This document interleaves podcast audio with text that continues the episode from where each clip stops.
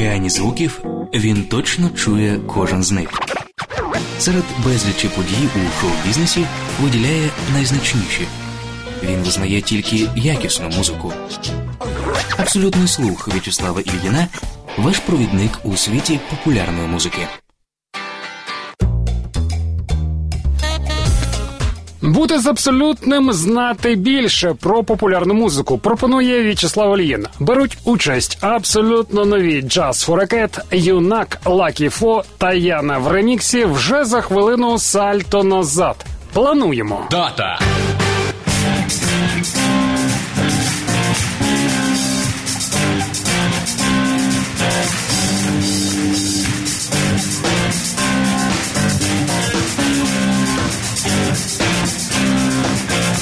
Deep Purple зроблено в Японії 45. Реліз.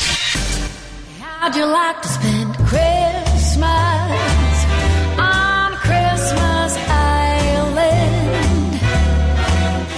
How'd you like to spend the holiday away across the sea?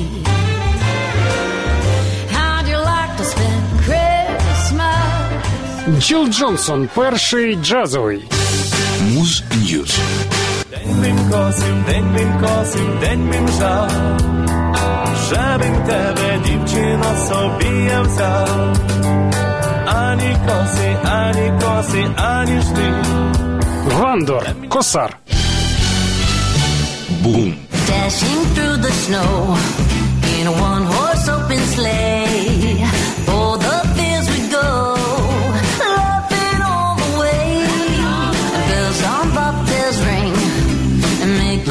Стефані та Сія. Різдвяні дебютники. Субота, 6.07, 14.07 у В'ячеслава Іліна. Абсолютний слух. Муз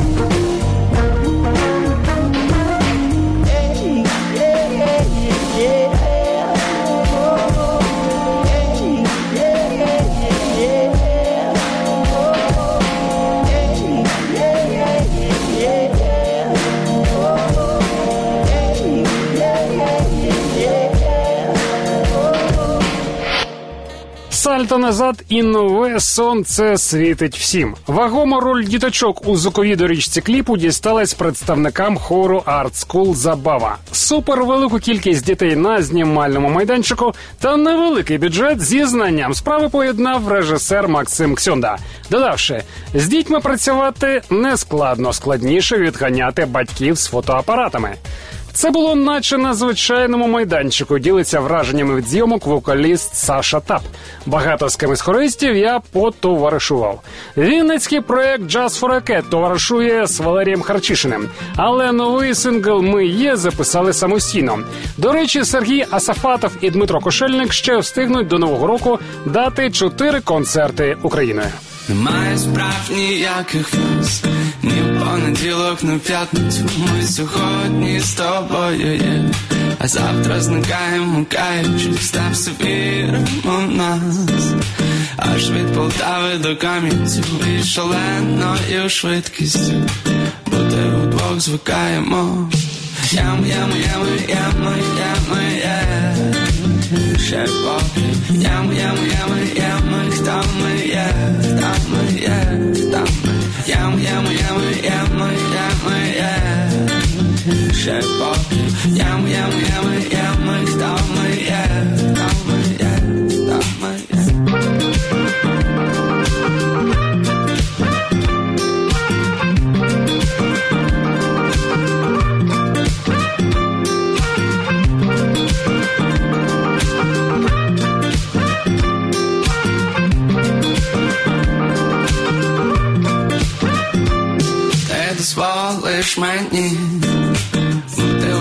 твоїх видів, бо називаю тебе я. Моїм особистим привидом я дозволю піти.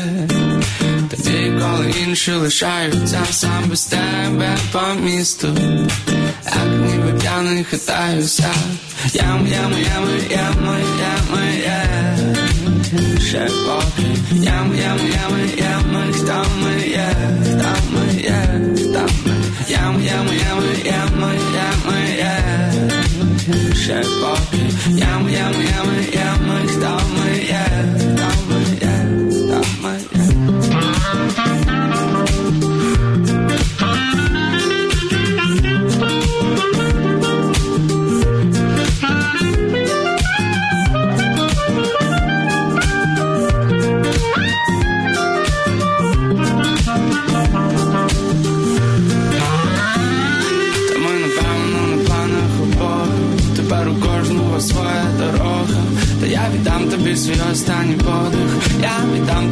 останній подих І допоки моєю любов'ю рятуєшся Я дозволяю тобі змити суму і пані Ям, ям, ям, ям, ям, ям, ще поки Ям, ям, ям, ям, хто ми є, хто ми є, хто ми Ям, ям, ям, ям, ям, ям, ще поки Ям, ям, ям, ям, хто ми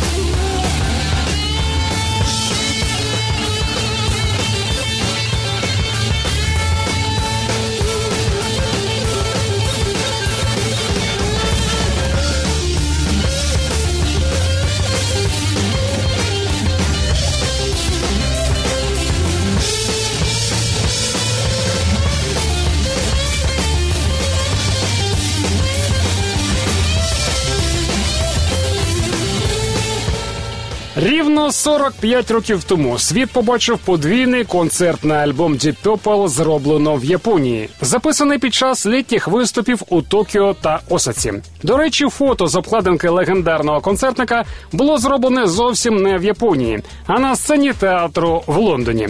Це окрема історія. А от сама платівка спочатку мала назву Live in Japan. Всім відомий титул отримала дякуючи тодішнім жартам. Мовляв, уся техніка зроблена в Японії. Ніхто з музикантів гурту не сприйняв усерйоз бажання японців увічнити їхні концерти. Джон Лорд згадував: ми відповіли японцям, що не пишемо живих альбомів. Ми в них не віримо. Пюблівці гадали, що реліз відбудеться тільки на японській землі. Гілан та Блекмор навіть не чули весь альбом.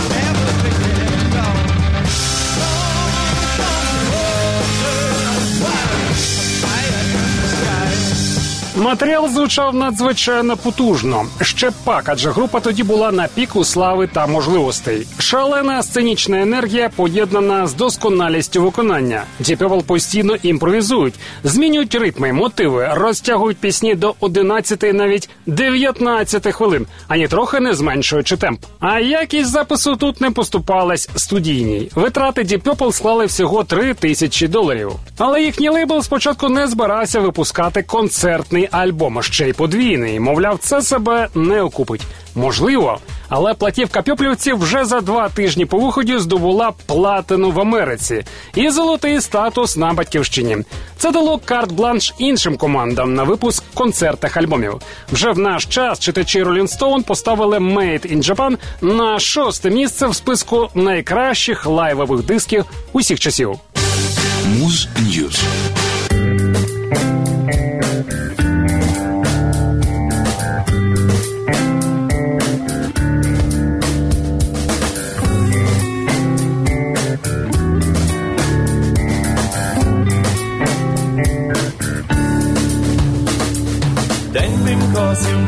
Косив, день бим жав, Щебим тебе, дівчино, собі я взяв. Ані коси, ані коси, ані жди. Лемня возьми, лемня возьми, та й люби. Ані коси, ані коси, ані жди. Лемня возьми, лемня возьми, та й люби.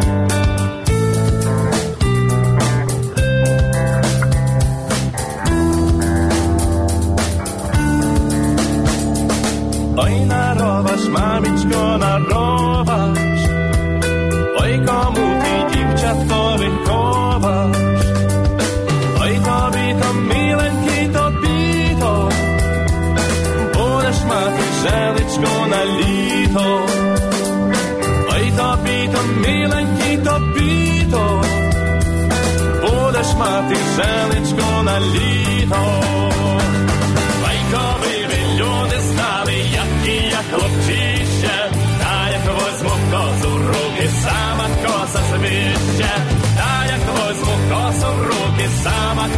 Sabine.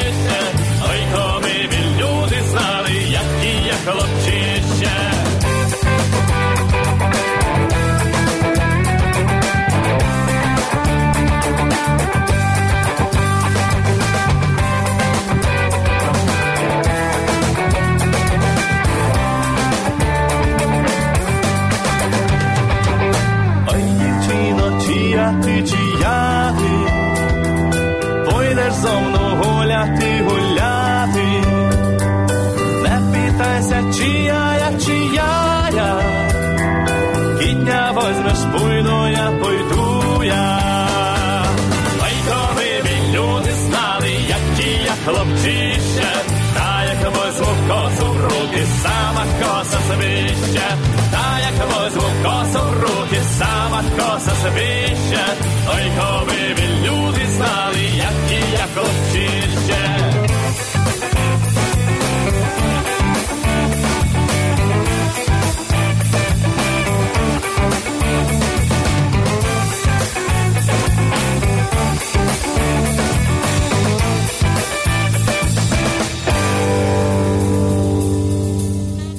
Вандер запустили в радіопростір останній трек із дебютного міні-альбому Вуйко Мацур, записаного на двох студіях. Про належний саунд косаря, як і про решту треків, дбав гітарист гурту Родіон Санлайн. Дніпровська команда Юнак, оновивши склад, констатує надзвичайно позитивні зміни в творчості. Додались електронні та ударні семпли, інакше проходить аранжувальні композиції. Фіксувати ці новації роль нового синглу Хвиля. Засновник проекту Володимир Тур коментує: пісня написана лише за місяць до запису на студії. Восени під час першої в житті подорожі літаком я побачив інструкцію щодо правил рятування під час аварійної посадки літака на воду. І тоді замислився: а що коли буде така ситуація, і доведеться рятуватись десь у відкритому морі. У цій ситуації змінити нічого неможливо. Залишається радіти життю.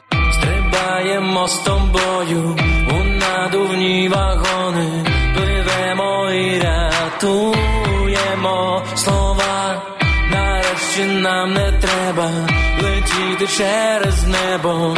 Ми бавимося у воді до дна Твоє мокре і ніжне тіло мене змушує відчути те, що так болить, і неважливо у цю мить лишило кілька метрів, щоб дістати з берега та збудувати замок із піска.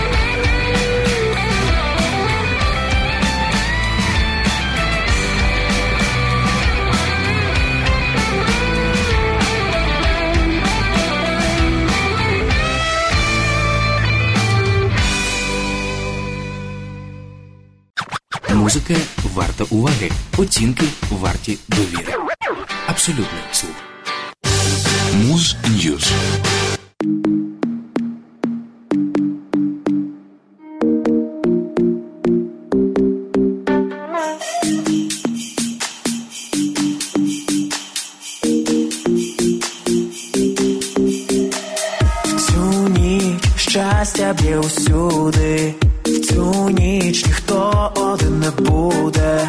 Дивись, місто перед нами, святково ми горіть вогнями. Всі чекають двері, дива стук, Щоб прийшов до нас, він як у касі, за вікном почувся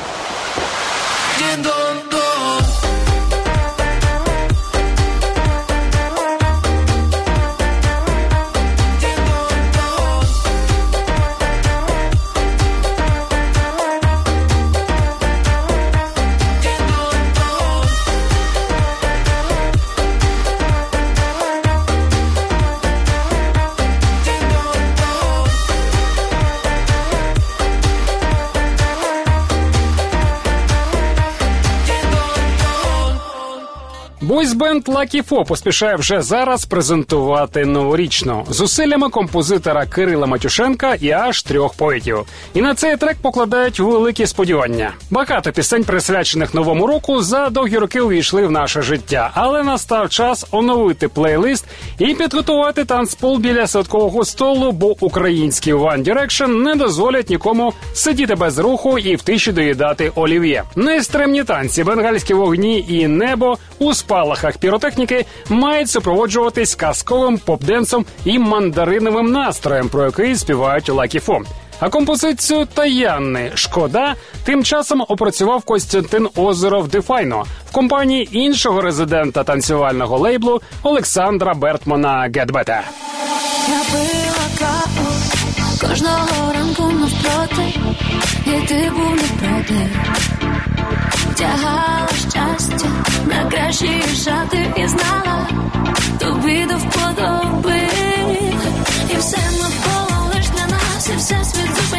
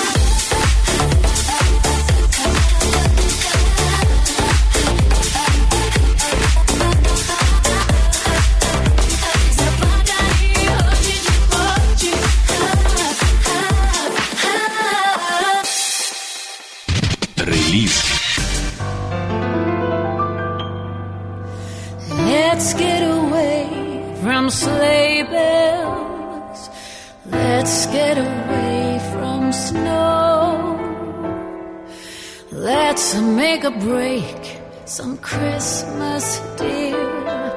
I know the place to go.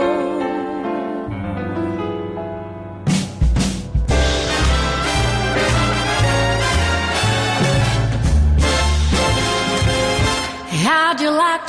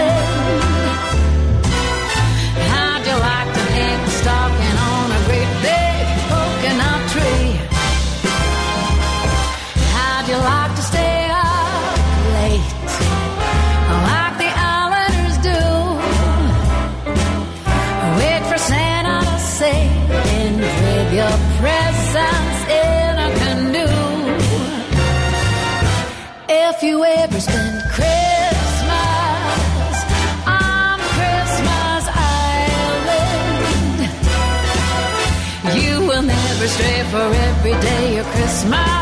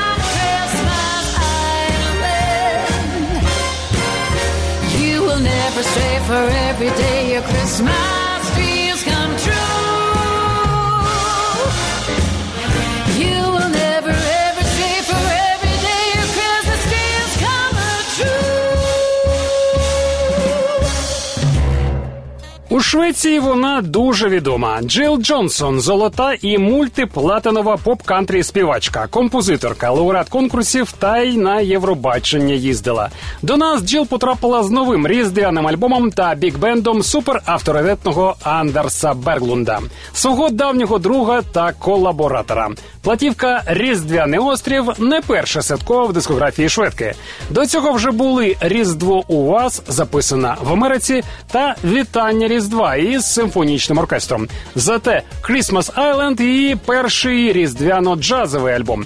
І сюди увійшли не тільки передбачені сезоном кавери від Френка Сінатри до Шелбі Лін. Там дивним чином опинився хіт Мішеля Леграна із Парасольок.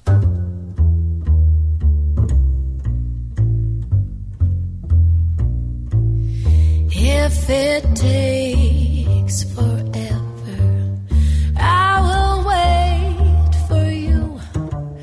for a thousand seasons. I will wait for you till you're back beside me, till I'm holding you, till I hear you sigh here